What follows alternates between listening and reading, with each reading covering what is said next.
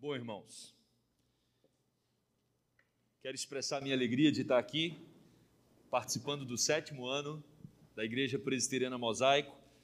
É, quando o Felipe me convidou, eu fiquei muito feliz e essa pandemia ela é complicada, né? Porque por várias vezes nós fizemos planos e tivemos que reorganizar a agenda.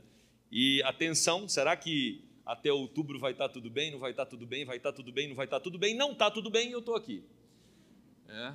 E o que essa é minha é minha segunda saída, né, é, durante esse período todo de pandemia, eu não poderia deixar de estar, porque participar do sétimo aniversário desta igreja e tendo o reverendo Felipe à frente do trabalho, né, e todo o conselho aqui, traz muita alegria ao meu coração. Estou muito feliz, muito feliz de verdade, porque a vida ministerial ela, ela, tem, ela tem suspenses, né? Você, você caminha com igrejas, você caminha com pessoas, você não sabe quais são os projetos de Deus para essas pessoas, e Deus vai, vai construindo os projetos, e às vezes você pensa que uns vão ser grandes líderes e outros talvez nem tanto, e de repente no meio né, da, daquele grupo de jovens, adolescentes, Deus levanta um para ser pastor e de repente você vê o ministério indo, indo bem, a igreja feliz. Bom, pelo menos é o que ele me diz, né?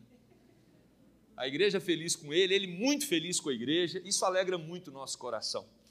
Mas como eu falei, nós precisamos, como uma igreja tão nova, pensar em projetos a curto, médio e longo prazo. Essa igreja, ela é uma igreja de Cristo. Eu acho que isso precisa ser enfatizado. E quando nós olhamos para as escrituras, nós percebemos que o projeto de Deus, ele não é um projeto para uma geração. Tem uma expressão na Bíblia que eu gosto muito, que é de geração em geração, de geração em geração, de geração em geração. Por várias vezes a Bíblia reflete, uh, repete essa expressão, mostrando para nós que Deus não tem um projeto para uma geração específica. O projeto de Deus é de geração em geração. Mas às vezes eu acho que nós, como igreja, corremos o risco de pensarmos a igreja só para a nossa geração. Nós queremos uma igreja que seja confortável, interessante, é, adequada para nós. E isso é perigoso, né? principalmente à medida que o mundo vai se tornando tão individualista, à medida que essa pandemia nos distanciou tanto, corremos o risco de é, é buscarmos uma igreja ou uma comunidade que seja confortável para mim, e, e, e, as Escrituras vão nos mostrar que não é assim que funciona no projeto de Deus. Nós precisamos transmitir de geração em geração aquilo que é nobre, aquilo que é central, aquilo que é mais importante para nós, que é a fé no nosso Senhor Jesus Cristo, e não podemos nos perder nesse processo. Por isso, eu quero tratar com os irmãos um texto que está lá em Deuteronômio, capítulo 31. Nós vamos ler apenas o verso de número 6, Deuteronômio capítulo 31, versículo 6. O texto será projetado e por isso então eu peço a sua ajuda para lermos juntos esse versículo, Deuteronômio capítulo 31, verso 6, diz assim a palavra do nosso Deus. Leamos: Sede fortes e corajosos, não temais, nem vos atemorizeis diante deles, porque o Senhor, vosso Deus, é quem vai convosco, não vos deixará, nem vos desamparará. Oremos. Ó oh Deus, nós estamos aqui na tua casa, culto festivo, culto alegre uma adoração, Deus, onde nós podemos expressar a nossa gratidão ao Senhor, onde nós podemos cantar questões tão importantes da nossa fé. Estamos aqui, Deus, também para experimentar aquilo que a tua palavra tem para nos dizer. Agora, Deus, o Senhor sabe que a nossa mente é dispersa, às vezes, às vezes nós nos prendemos em detalhes, às vezes nós nos perdemos em coisas, Deus, que são periféricas, mas nos ajude agora, com teu Santo Espírito, a nos atentarmos para aquilo que o Senhor tem para falar aos nossos corações. Que possamos, Deus, nesse breve tempo, possamos absorver o máximo possível daquilo que o Senhor tem para nós. Oramos assim no nome de Jesus. Amém. Estamos saindo, ou num processo de saída, de um período muito desconfortável, um período que nos abalou. É, se alguém falar nessa noite, ou se alguém é, me dizer que passou tranquilo pela pandemia, é um caso também complicado a ser investigado. É, porque todos nós, de alguma forma, é, saímos do eixo. Havia um, um, apesar de sabermos já que não temos programa, é, não temos condições de programar a nossa vida de maneira absoluta, é, foi uma guinada muito forte. E, e, não foi uma guinada na minha vida. Às vezes a gente sofre guinada na vida pessoal. Às vezes um luto, uma doença, um problema, dá uma guinada na nossa vida. Mas quando o problema é só seu, é, você sabe que é algo que atinge só você. E, e, e que é, é, micro, né? é ali no seu ambiente familiar ou na sua vida. Agora, quando você, você pega um problema que afeta a terra toda, o globo, quando você é, é, é, imagina algo que todos os países do mundo estão enfrentando aquele problema, isso é, é, traz para o nosso cérebro uma dimensão de dificuldade que nós não estávamos habituados a ela. É só você imaginar que o problema mais sério que aconteceu nessa proporção de pandemia foi a Segunda Guerra Mundial há mais de 70 anos atrás. Então a maioria aqui nunca experimentou alguma coisa nessa é, é, amplitude. E o nosso, o, a, o nosso cérebro, o nosso, o nosso ser, ele, ele não, não estava preparado para absorver algo assim. Nós não somos uma geração, e aí quando a gente pega os de 40 anos para menos, nós somos uma geração muito confortável, assim. A gente conseguiu é, ver um mundo sendo construído muito a nosso favor, né? é, é, tentando encurtar caminhos, tentando é, a questão da globalização, né? Você também a, na comunicação, a, a, revolução tecnológica, smartphone, computadores, tudo isso é, é, mostrou para essas novas gerações que havia todo um, um, movimento favorável a nós. E de repente você tem a, a, um acontecimento brutal que tira tudo do eixo e nos faz cair num campo de insegurança nunca visto até então pela maioria das pessoas. E nós estamos exatamente aqui nesse texto, observando um povo que também foi chamado por Deus para vivenciar um projeto de Deus. Deus tem projetos que eles não são simples. Então, assim, se, quando você observa a sua vida e você percebe que não tem simplicidade na sua vida, que a sua vida é complicada, está tudo certo, irmão. Porque os projetos de Deus, eles não são simples. Quando Deus fala para Moisés, Moisés, eu vou tirar você, eu vou separar você para você libertar o meu povo, porque eu olhei lá e o meu povo está escravizado, meu povo está sofrendo muito, Moisés, e você vai ser o líder que vai tirar esse povo dali. Né? Então, imagina o povo ouvindo essa mensagem de Deus. Imagina Deus falando, imagina que você seja um do povo e chega a mensagem para você de que Deus vai libertar você daquela situação de escravidão, de humilhação, de opressão. Certamente todo Israel que estava ali naquela condição no Egito ficou feliz, jubiloso. Ah, nós vamos sair dessa posição tão humilhante, tão difícil. Deus nos levará para a terra prometida. E aí Deus lança o povo no deserto. E chega num determinado momento que o povo vira para Moisés e fala: Moisés, na boa, na boa, vamos ter uma conversa aqui de, de parceiro, de amigo. A vida no Egito era melhor. A vida, no, a vida no Egito era melhor. As nossas comidas, as nossas refeições eram melhores. Nós vivíamos com uma, apesar da opressão, apesar da humilhação, a gente vivia com uma certa segurança. A gente sabia como seria o amanhã. Agora, que história é essa de Deus trazer a gente para um deserto, Moisés? Que não tem comida, que não tem água. O que nós vamos fazer aqui, Moisés? E Moisés vai para Deus e leva a queixa do povo. Fala, Deus, está faltando lógica aí no seu tratamento com o povo de Deus. Quantas vezes você já não percebeu que estava faltando lógica de Deus no trato dele com você? Está faltando sentido, eu não estou conseguindo conectar é, a, a, as peças, o quebra-cabeça, é, é, é eu, eu, não estou conseguindo visualizá-lo, eu não sei, Deus, o que, que o Senhor quer da minha vida. Então, essa angústia, o povo de Israel viveu no deserto. Mas é curioso perceber que no deserto também é onde o povo de Deus experimenta o milagre.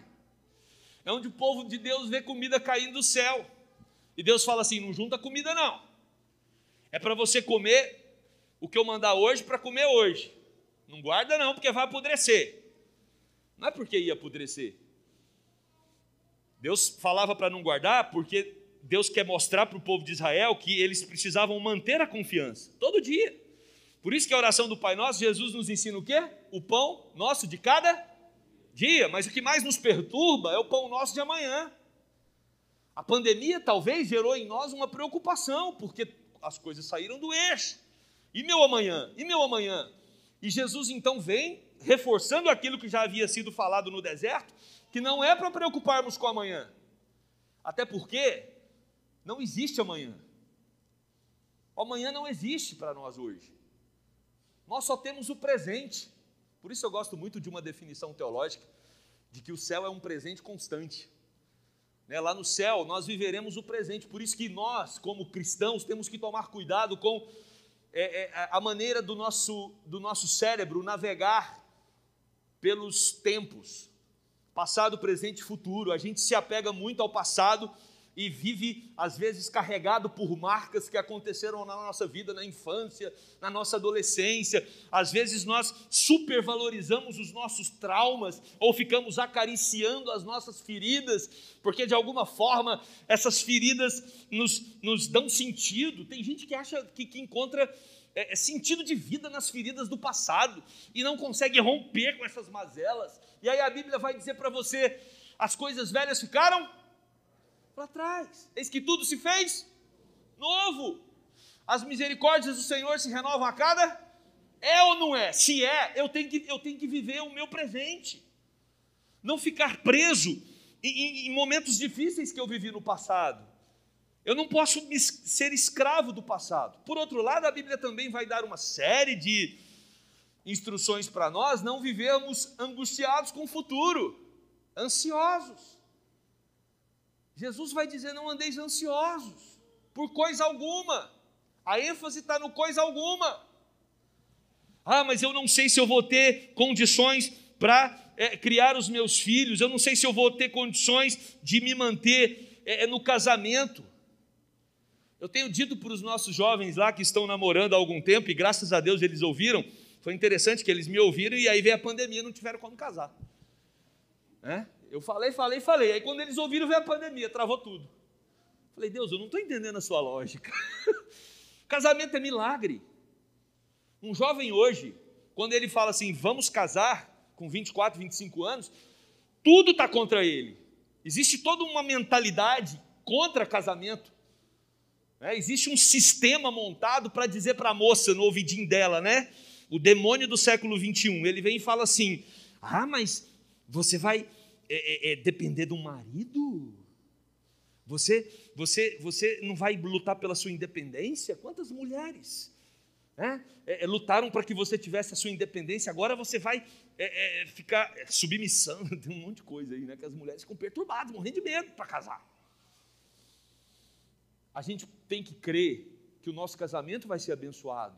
Pode casar, pode ter filho, Deus vai abençoar a sua vida. Isso é o amanhã, não fique ansioso com o amanhã.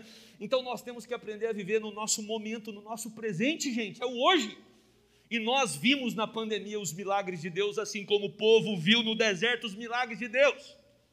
Quantos crentes lá na Gávea me procuraram para ter uma conversa assim, até sem graça? Sabe quando o cara vai dizer, mas ele está ele tá desconfortável em dizer que Deus abençoou ele demais na pandemia? Pastor, vou te falar aqui, ó. Mas assim, fica entre nós. A minha empresa, ela teve um lucro muito maior durante a pandemia do que antes.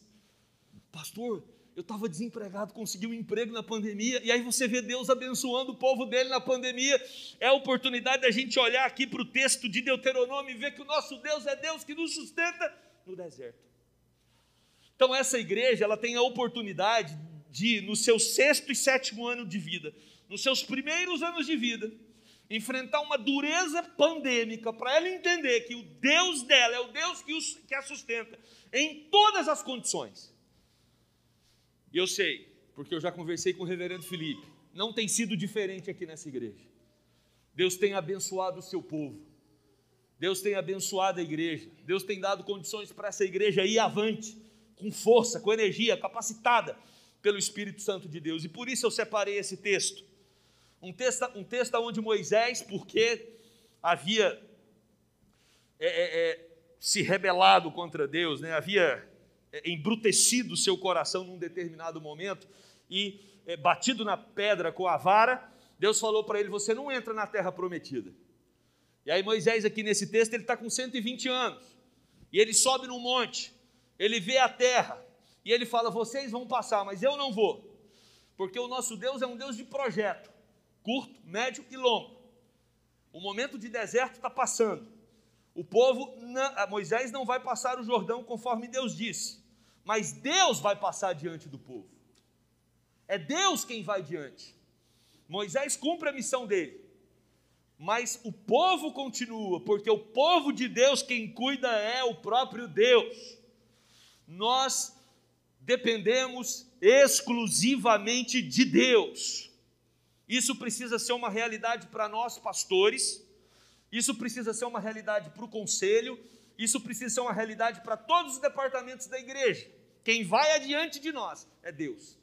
Não é o meu trabalho, não é a minha capacidade, não é o meu esforço, é Deus diante de nós, é Deus nos guiando, é Deus nos dando a direção. E Moisés diz: Eu termino aqui, mas Deus vai diante de nós. e o texto diz mais: Ele destruirá os nossos inimigos. Ele destruirá os nossos inimigos. Não preocupe com seus inimigos. E eu sei que você tem. Se você não tem, não é fácil arrumar. Ou, perdão, não é difícil. É fácil arrumar um inimigo, uma pessoa que discorda de você, uma pessoa que, que quer complicar sua vida, seu trabalho, sua empresa, sua a, a, a realidade familiar. E o texto diz no verso 3 que Deus é quem destrói os nossos inimigos. Por isso nós devemos entregar as nossas causas diante de Deus porque é Deus quem nos dá vitória. E o texto diz: Outro líder se levantará. Eu cumpro a minha missão, mas Deus não deixa o seu povo na mão. E esse outro líder seria Josué. Se levantaria de acordo com a vontade do Senhor. Quando o Senhor entregar os povos, obedeçam. Moisés diz: Olha, eu conheço vocês. Nós caminhamos por 40 anos no deserto. Foi só eu subir para receber os mandamentos, vocês fizeram um bezerro de ouro. O coração de vocês é um coração perigoso. O coração de vocês é um coração fácil em se rebelar. Nós temos uma atração muito grande por tudo aquilo que nos desvia do centro, que é Jesus Cristo, irmãos. E eu, quando eu falo isso, às vezes nós tendemos a pensar apenas nos pecados é, que vão contra a lei de Deus. Né? Tem, tem desobediências ali na Bíblia que a gente fala, não, mas isso aí eu não faço. Eu não vou contra a lei de Deus, eu não quebro o mandamento de Deus. Mas tem um outro tipo de idolatria que é muito perigosa. É quando você coloca as coisas de Deus acima do próprio Deus. É quando você valoriza elementos mais do que é, é, elementos da igreja ou coisas do, do reino de Deus, mais do que o Deus do reino. Então nós podemos ter uma realidade de vida que ela é, não só é a quebra do mandamento, como ela pode ser muitas vezes você adorar o próprio mandamento, como faziam os fariseus. O problema do fariseu não é que ele era desobediente. O problema do fariseu é que ele achava que pela obediência ele dispensava o sacrifício de Cristo. Ou seja, o meu comportamento me salva. Então o ídolo do meu coração é o meu comportamento. E nós podemos cair nesse erro. E como é que eu sei que eu estou caindo nesse erro, pastor? Não é muito difícil. É só você pensar o quanto é fácil ficar julgando os outros. O quanto a gente tem uma tendência para olhar para o outro e identificar o erro dele com facilidade. Isso demonstra que eu estou numa posição de juiz, não é? Eu estou numa posição privilegiada, acima. E a gente precisa se atentar para isso. Nós, nós, nós temos que tomar cuidado com os ídolos obscuros, camuflados, que muitas vezes nascem no nosso coração. Por isso, o texto vai dizer que Deus haveria de levantar um outro líder, Josué, e o povo é, deveria continuar servindo ao rei. E aí a pergunta é como servir ao rei. Essa igreja está há sete anos aqui, né, servindo, muitos aqui já têm uma fé há, há mais tempo, né, já tem uma história com Deus, e a gente tem que tomar cuidado, porque nós precisamos servir ao Senhor e esse serviço é, tem uma maneira de ser é, é, elaborado. Como é que a gente serve ao rei? Primeiro, com força e coragem. Força e coragem. Igreja é lugar para pessoas que estão dispostas a gastar as suas energias. essa igreja presbiteriana mosaico, ela só é uma realidade, ela só está aqui funcionando com tudo, ok? Até comentei com o reverendo Felipe, falei, irmão Felipe, quanto tempo eu não ouvia um louvor tão redondinho. Gostou, né, reverendo Valvir? É. Os músicos, é. Seu filho é um deles. Amém. Amém. Glória a Deus. Sua filha canta. Amém. Bênção. que maravilha. Vocês sabem do que eu estou falando. Você vê que cada um, quando está aqui ministrando louvor, está procurando fazer o melhor para o Senhor. Quando você chega e a igreja está toda organizadinha, tem alguém para organizar. Quando você vê o diácono todo né, ali é, fazendo a função dele no processo para você chegar aqui, é, é, com todas as precauções sanitárias, você, você nota o cuidado. Ou seja, são vários detalhes que nós percebemos na igreja de Jesus que nos faz entender que tem gente aqui trabalhando com força e com coragem. Agora, isso precisa ser uma disposição que contagia uns aos outros. Deus tem grandes projetos para essa igreja. A Gávea também faz aniversário em outubro. Esse ano a gente comemora é, 54 anos. Por isso que eu falei aqui né, sobre a igreja do Pedro daqui 50 anos. Daqui um pouquinho vocês estão fazendo 57 anos. E o que, que essa igreja hoje está pensando para a igreja daqui 50 anos? E vai depender muito das decisões que vocês tomam aqui agora. A gente vê aí alguns pastores amigos e até a própria Gávea. A nossa igreja é uma igreja que talvez seja desse tamanho aqui. Né? Tem uma galeria e num, num bairro residencial no Rio de Janeiro. E hoje a Gávea é muito pequena, a gente tem três cultos. Mas quando você pega o reverendo Elias, né, os pastores que projetaram a igreja lá atrás, eles foram extremamente ousados no projeto. Porque era é, é, a, a, a dificuldade de plantar uma igreja, de ter um terreno ali, era enorme. Mas foram pessoas que tiveram força e coragem então, nós, como igreja presbiteriana mosaica, ou vocês, como igreja presbiteriana mosaica, precisam identificar com clareza qual o projeto de Deus a médio, a curto, médio e longo prazo. O que, que nós queremos com essa igreja daqui a 50 anos? Porque vocês sabem que no setor que vocês estão, tem coisa que para calcular aqui vai ter que né, calcular longo prazo. um terreno aqui você só adquire se você fizer um cálculo a longo prazo. A construção de um templo, ou o tamanho do templo, ou seja, o que, que passa na cabeça de vocês quando imaginam essa igreja a longo, a longo prazo? Porque Deus tem projeto para ela. Assim como Deus tinha projeto para o seu povo no Antigo Testamento. Por isso, existe um esforço. Nós presbiterianos cremos na soberania de Deus. E a gente foca muito ali no Deus que escolhe, no Deus que elege, no Deus que se movimenta primeiro para nos alcançar. E está tudo certo com a nossa teologia. Só que essa mesma Bíblia diz que uma vez que esse Deus nos alcançou, agora nós temos um movimento para ser feito. O movimento de nos esforçarmos para servi-lo com qualidade, para servi-lo é, com intensidade. Por isso que Jesus vai dizer em Mateus 6, 33, 33 Buscai, pois, em primeiro lugar o reino de Deus e a sua justiça, e todas as coisas vos serão acrescentadas. O nosso Deus é um Deus que nos convida para o esforço. Hebreus capítulo 4, verso 11. Esforcemo-nos, pois, por entrar naquele descanso, a fim de que ninguém caia segundo o mesmo exemplo de desobediência. Então, cada membro desta igreja precisa ter o compromisso, o compromisso que envolve esforço e coragem. E eu vou dizer, esforço é esforço mesmo. Porque nós corremos o risco, principalmente por causa da pandemia, de achar que ficar em casa acompanhando o culto virtualmente equivale a estar no culto presencialmente. Eu tenho uma notícia que talvez seja um pouco desconfortável para você. Você não vai encontrar sustentação bíblica para isso. Nós fomos chamados para congregar presencialmente. É claro que vivemos um período de exceção.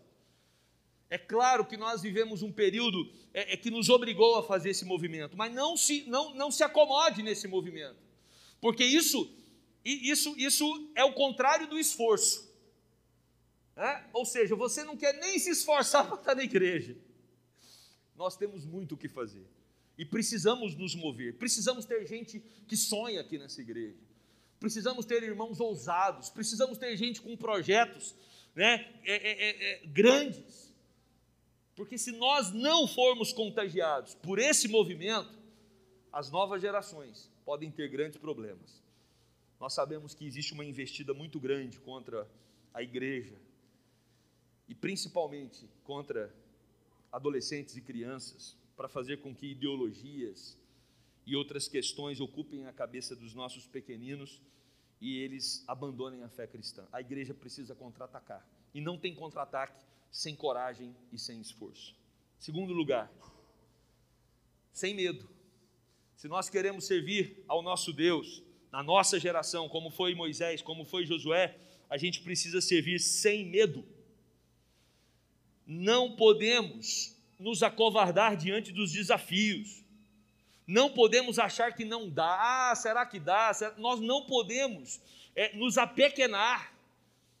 Nós temos grandes projetos de Deus para nós.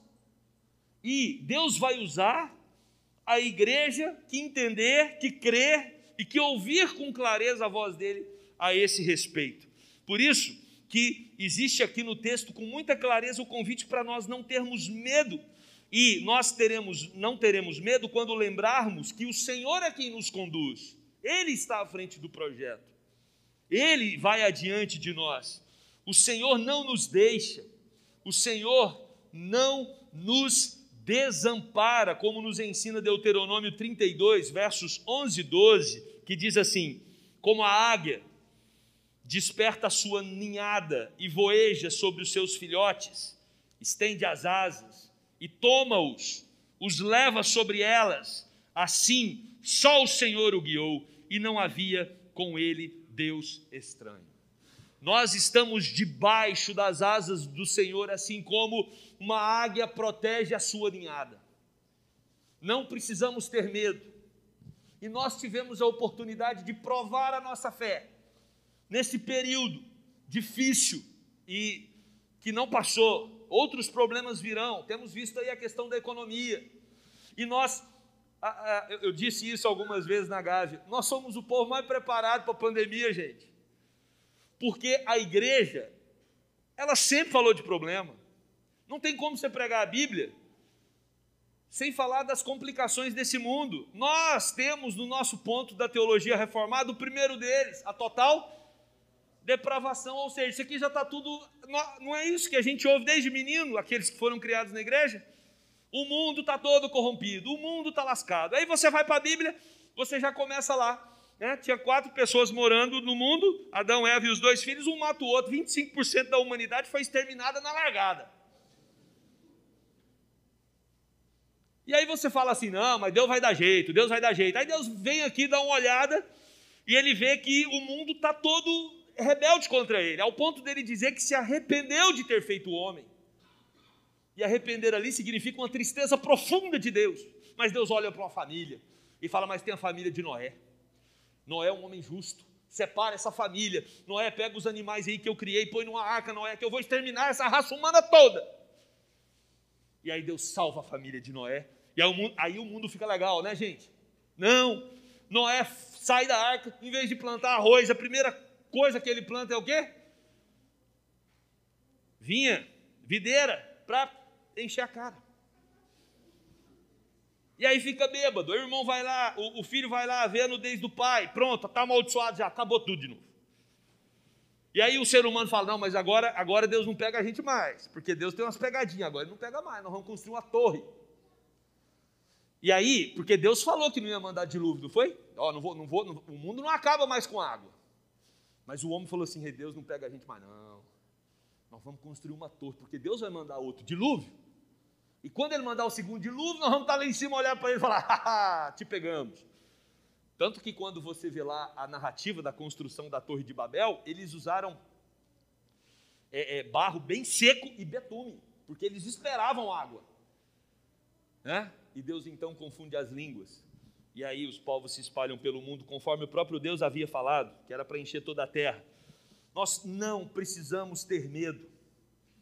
Não precisamos ter medo. Vivemos num mundo e aprendemos isso durante toda a nossa trajetória cristã, que a qualquer momento a gente pode ter uma notícia ruim, pessoalmente, familiarmente, na nossa cidade ou globalmente.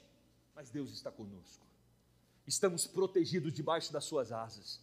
Ele enviou o seu Espírito Santo e disse: Vocês não estarão órfãos, apenas confiem em mim, que eu estarei com vocês. E ele vai adiante de nós. Esse é o nosso desafio, esse é o nosso chamado. Confiar no nosso Deus, não temer. E aí, o último ponto é exatamente esse. Devemos descansar. E nós só descansamos se nós confiamos. E nós só confiamos se nós cremos. Só confiamos se conhecemos. Quer ver um exemplo? Eu não sei quem comprou essas cadeiras. Quando foi comprar, deve ter preocupado com a qualidade. Você está sentado, até agora eu não estou vendo ninguém preocupado com a cadeira dessa se quebrar. Todos estão confiando nas cadeiras aqui. Todos. Todos estão relaxados, sentados, plenamente é, é, é, seguros de que a cadeira não vai quebrar. Por que, que eu estou usando esse exemplo da cadeira? Porque às vezes nós não nos relaxamos no colo de Deus. Eu fico imaginando Deus ouvindo as nossas orações, sempre com uma lista de pedido. Eu fico imaginando Deus ouvindo quanto a gente reclama o dia todo, durante um dia todo. Eu fico imaginando tanto que é difícil ser Deus com um povo que não aprende a confiar nele. Por isso, nosso desafio é sermos corajosos, fortes. Nosso desafio é não temer, crer que Deus está conosco. O nosso desafio é confiar. E confiar significa, Deus, eu relaxo o meu coração, a minha mente, a minha existência, o meu ser na tua presença eu confio no Senhor. Eu sei que o Senhor não vai falhar. Eu sei que o Senhor não vai complicar a minha vida. A minha vida já é complicada naturalmente por causa do pecado.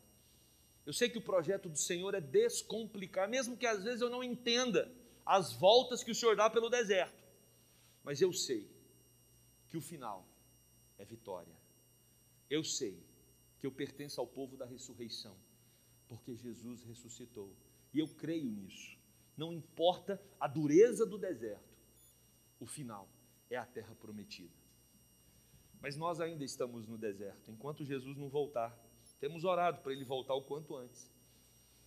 O tempo dele vai chegar, mas enquanto esse tempo não chega, nós seguimos sob a orientação de Paulo aos Coríntios, capítulo 1, verso 9. Fiel é Deus, pelo qual fostes chamados à comunhão de seu filho Jesus Cristo o nosso Senhor. Deus é fiel. Deus é quem nos conduz nas transições geracionais. Sete anos é uma idade importante no processo de desenvolvimento humano. Sete anos, para muitos teóricos, os primeiros sete anos, eles definem o caráter, eles definem a personalidade. É, quando você é, vai pensar a respeito da fé do seu filho, é muito importante esses primeiros sete anos, como ele vai compreender a relação dele com Deus, com a igreja, tudo isso nesse período é, é, é fundamental. Essa igreja está num momento decisivo da sua vida, da sua história, da sua biografia. O momento de tentar entender onde ela quer chegar, onde vocês querem chegar. Então eu saio daqui muito confortável né? porque o desafio vai ficar para o pastor, para o conselho e para a igreja. Mas eu saio daqui, certo, de que nós temos um Deus, que ele tinha um projeto para Moisés, e ele cumpriu o projeto. Ele tinha um projeto para Josué, e ele cumpriu o projeto. Ele tinha um projeto para Caleb, e ele cumpriu um projeto. Ele tinha um projeto para os juízes, e ele cumpriu o projeto. Ele tinha um projeto para os reis, e ele cumpriu o projeto. E ele tinha um grande projeto, que era o seu filho sendo enviado para nos dar a vida eterna.